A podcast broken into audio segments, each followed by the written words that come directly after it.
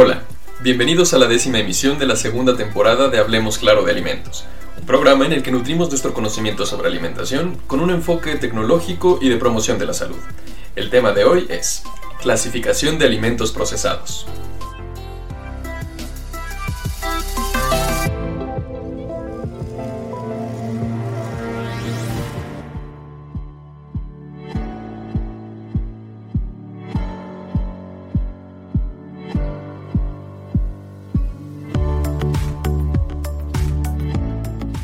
Los alimentos procesados suelen ser reconocidos por su comodidad, palatabilidad y novedad.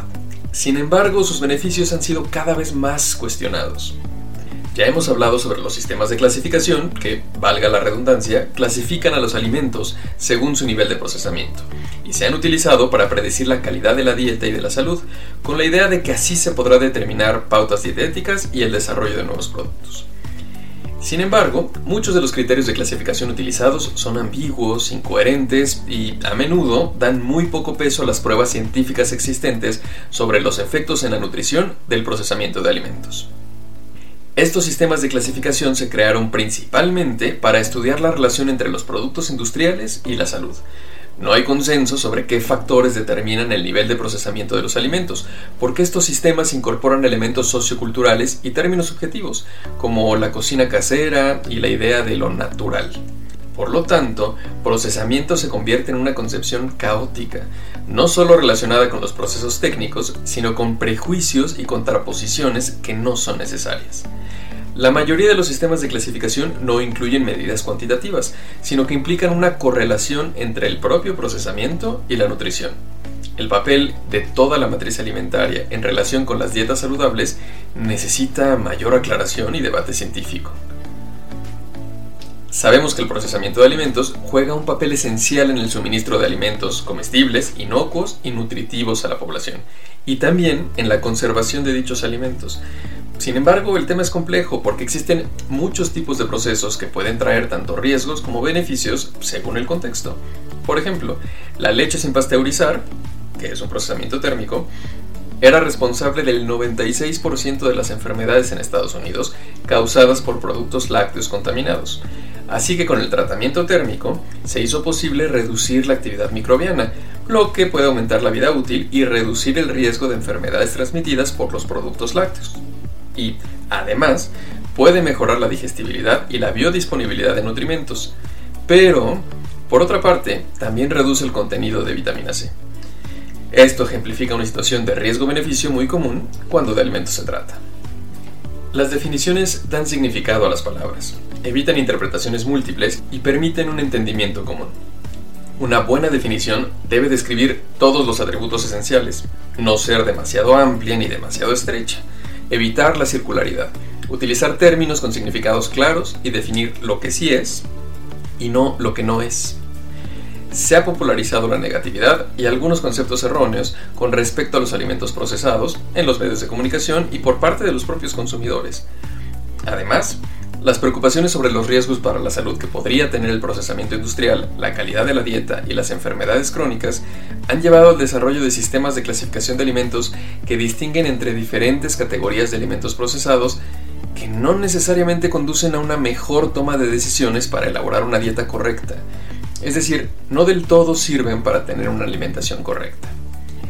Dada la variedad de sistemas de clasificación que existen y gracias a los sobreentendidos y malos entendidos alrededor de ellos, es que se justifica el análisis de dichos sistemas de clasificación y las definiciones que utilizan para acercarnos a conclusiones más significativas y a un progreso colaborativo hacia dietas más saludables y sostenibles. En general, estos sistemas de clasificación fueron diseñados por investigadores para estudiar las relaciones entre los productos industriales y la ingesta nutricional y o las posibles afectaciones a la salud. Existen líneas borrosas entre los conceptos de procesamiento y conveniencia porque la mayoría de los sistemas de clasificación basados en el procesamiento no incluyen una evaluación nutricional cuantitativa. Los sistemas de clasificación no abarcan todos los pasos de procesamiento en toda la cadena alimentaria. Por ejemplo, no se consideran las condiciones modernas de almacenamiento y transporte, como la refrigeración, atmósferas modificadas, etc., ni cómo se procesan los alimentos en el hogar. Los procesos que tienen diferentes efectos en los alimentos a menudo se asignan a la misma categoría de alimentos procesados. Por ejemplo, secado, triturado, molido, fraccionamiento, tostado, hervido, pasteurización, refrigeración, congelación, colocación en contenedores, envasado al vacío, fermentación no alcohólica. Son todos considerados como procesamiento mínimo según NOVA, sistema del que hablamos en emisiones anteriores.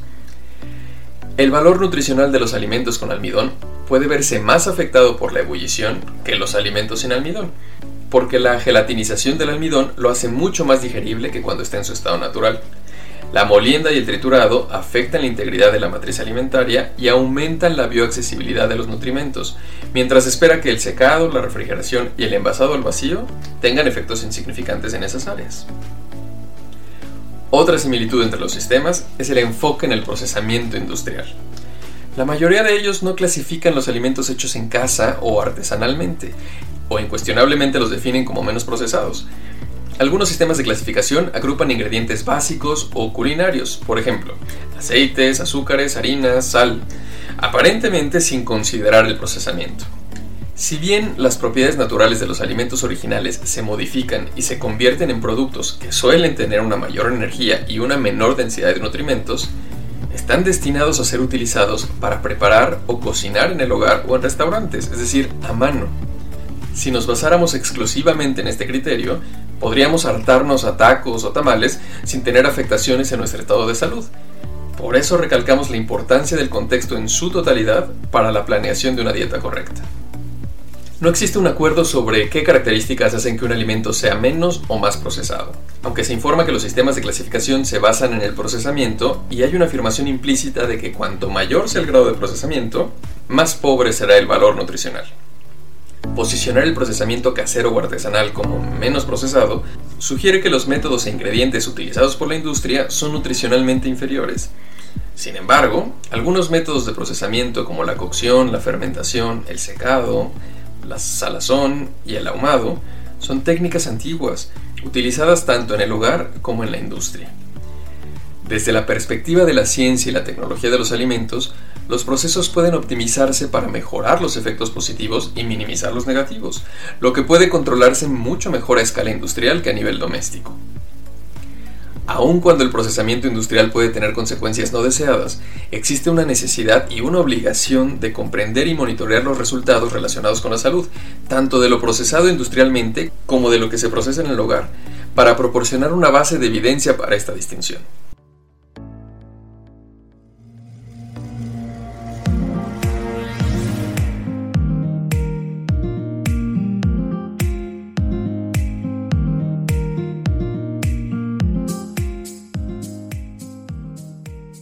La voluntad de volver a las dietas tradicionales, atendiendo a preocupaciones socioculturales como el debilitamiento de las culturas alimentarias tradicionales, la pérdida de la diversidad culinaria y el declive de la vida familiar, ignora que algunos platos culturales, como los churros o los buñuelos, se elaboran tradicionalmente con harinas refinadas y con un alto contenido de grasas y azúcares. La atención en el procesamiento de alimentos puede excluir la consideración de una dieta balanceada y el tamaño de las porciones, Además, el enfoque en la cocina casera podría llevar a la presunción de que cocinar desde cero equivale a una comida saludable, y es menester insistir en que no hay alimentos buenos ni malos, ya que eso depende de cada persona en su contexto y circunstancia propias, que merece atención para la elaboración de una dieta correcta. A pesar del debate sobre la clasificación de los alimentos procesados, las opciones más saludables podrían facilitarse mediante la reformulación y el desarrollo de nuevos productos. Las opciones más saludables deben ser más accesibles y satisfacer las necesidades de los consumidores sin omitir sus implicaciones para la salud pública, especialmente cuando se utilizan para definir pautas dietéticas. Algunas bases de los sistemas de clasificación no están bien articuladas o suficientemente sustentadas en evidencia científica, por lo que desde la perspectiva de la ciencia y tecnología de los alimentos, el procesamiento y el valor nutricional no tienen una relación lineal y estos conceptos necesitan ser disociados.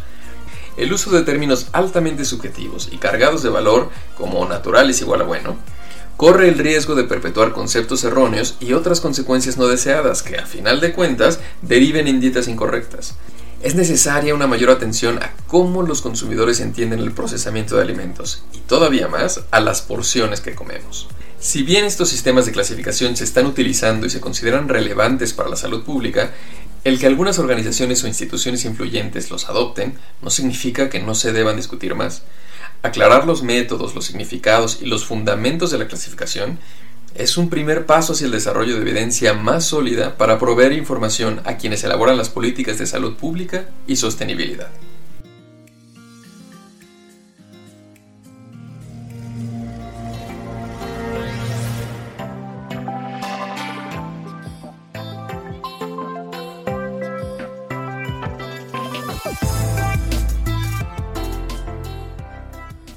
Gracias por escucharnos. Esto fue Hablemos Claro de Alimentos.